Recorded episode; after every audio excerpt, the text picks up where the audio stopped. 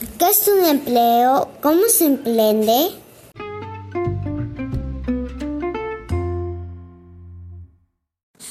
Escuela Podcast, un encuentro a la distancia.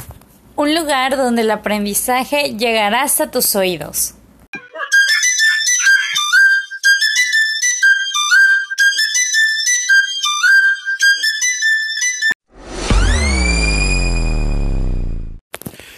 Muy buenas noches, estamos aquí entrevistando a mi hermano Carlos Alberto, el cual nos va a compartir un poquito de, su experiencia. Un saludo para todos niños, espero que se encuentren muy bien.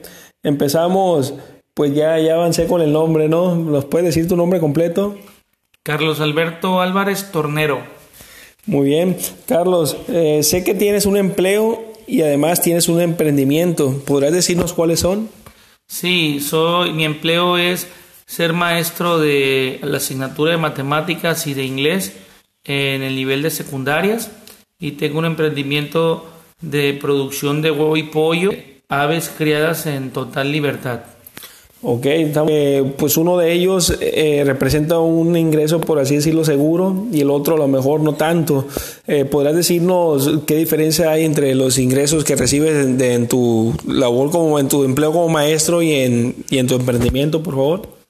Sí, como bien lo mencionas, el empleo de docente es algo estable, seguro, por así llamarlo, pero tiene pues ciertos límites y el emprendimiento ahorita lo que se busca es que sea muy rentable.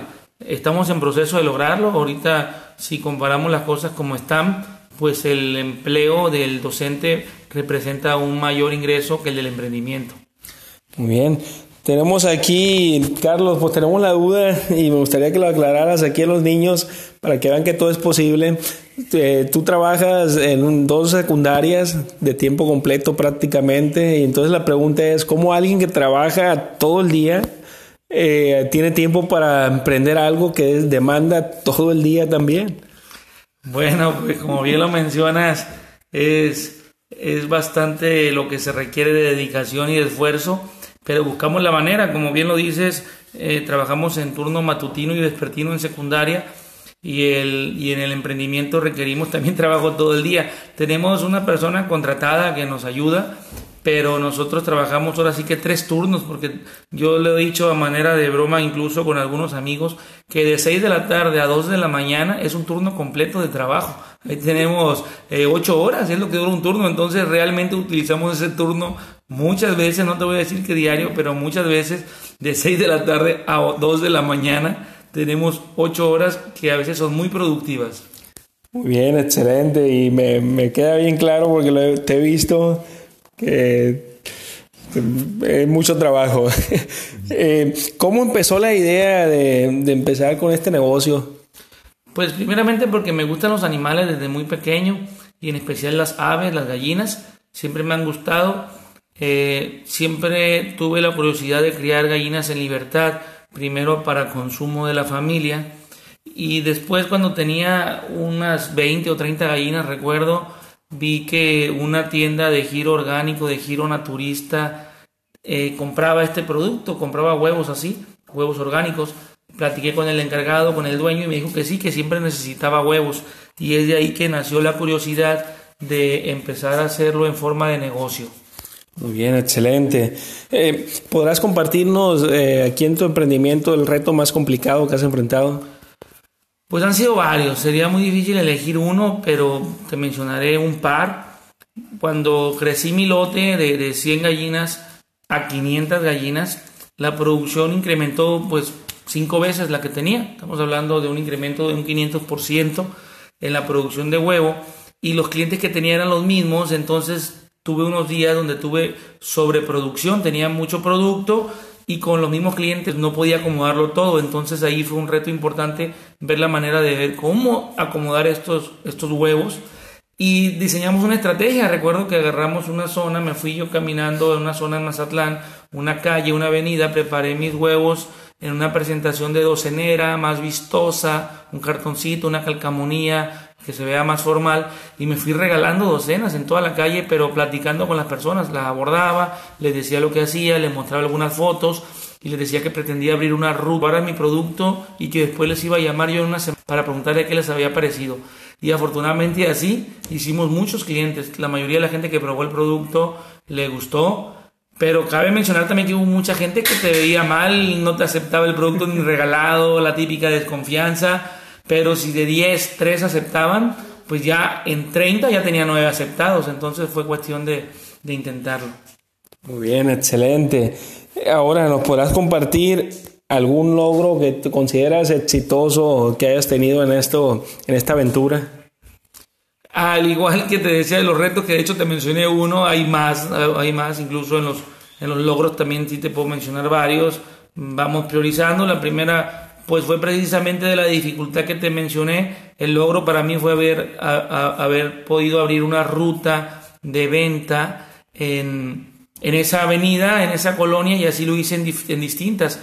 Después, otro logro fue de visitar más puntos de venta, tiendas de giro naturista, y que todas, si empezaban con tres carteras, al poco tiempo vendían 15, entonces la demanda en los puntos de venta creció. Y el logro que yo considero el más reciente y ahorita más significativo, que en, al inicio de esta pandemia tuvimos dificultad para, para conseguir más pollitas ponedoras de las que estábamos manejando del mismo proveedor que ya teníamos. Ya no me pudieron mandar, entonces mi negocio se puso en riesgo, mi negocio de venta de huevos se puso en riesgo porque ya no tenía acceso a buenas pollas.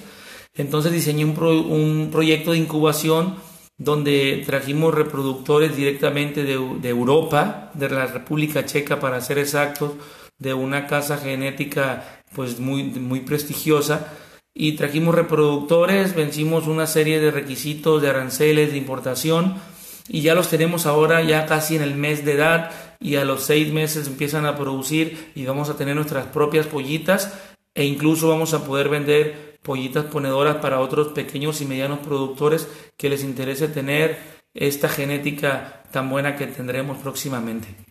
Y cabe señalar que, que esa aventura eh, pues no, no, es, no es menor, ¿no? De hecho, eres el, tú y otro nada más son a nivel, a nivel nacional en México que, que han logrado eso, ¿no? ¿Qué, qué consideras que, que, te ayudó a, a encontrar eso, eh, ese, ese proyecto? Pues mire, eh, yo siempre digo que la madre de la innovación es la necesidad, ¿verdad? Entonces lo primero fue la necesidad de pollitas pero ya viendo fríamente lo que hicimos, eh, pues sí nos valió dominar otro idioma, eh, manejamos el inglés, manejamos un francés intermedio, menciono el francés porque también hay una casa genética en Francia que, que contactamos, eh, no se dio con ellos por los mínimos de envío que eran muy grandes.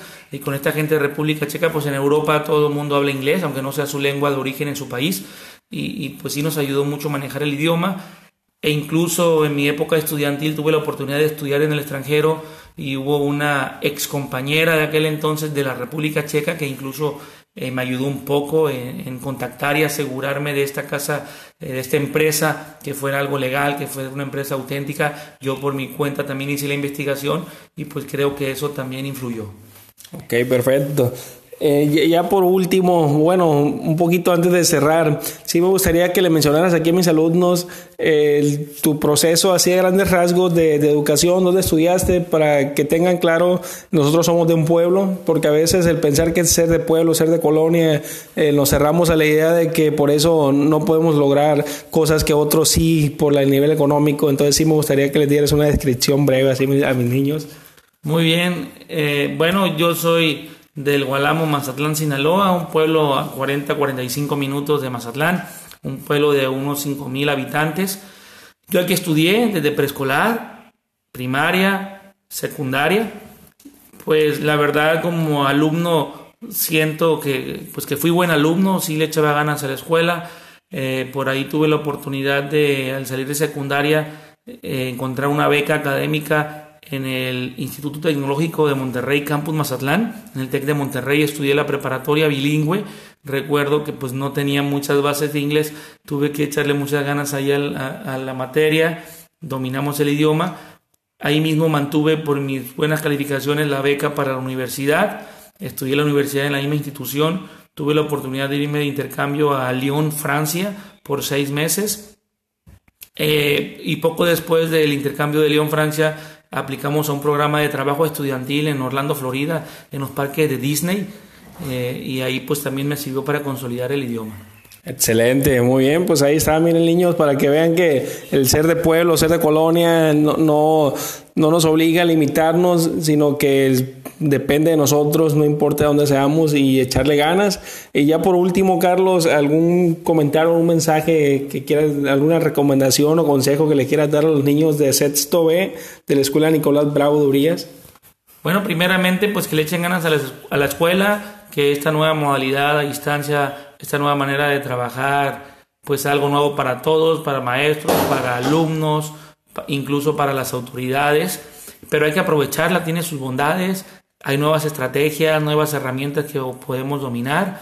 Y pues en, en cuanto a la vida, que, que sigan sus sueños, que no se limiten, que sepan qué es lo que les gusta, que traten de, de empaparse más de eso que les gusta, de conocer más detalles, que vayan eh, trazándose metas y pues que luchen por ellas. Eh, como comentario final, nada más hacerles saber que, que aquí Carlos fue el causante o culpable, depende de cómo lo quieran ver, de, de, que estamos trabajando con las plataformas Live Worksheet y Khan Academy. Él aquí la exploró, nos la dio a conocer y pues aquí están, miren, ustedes me han compartido que la han disfrutado mucho. Aquí está el que me ayudó a encontrarla, ¿no? Y bueno, pues muchísimas gracias y un saludo para todos. Espero que les haya sido su agrado este, este podcast.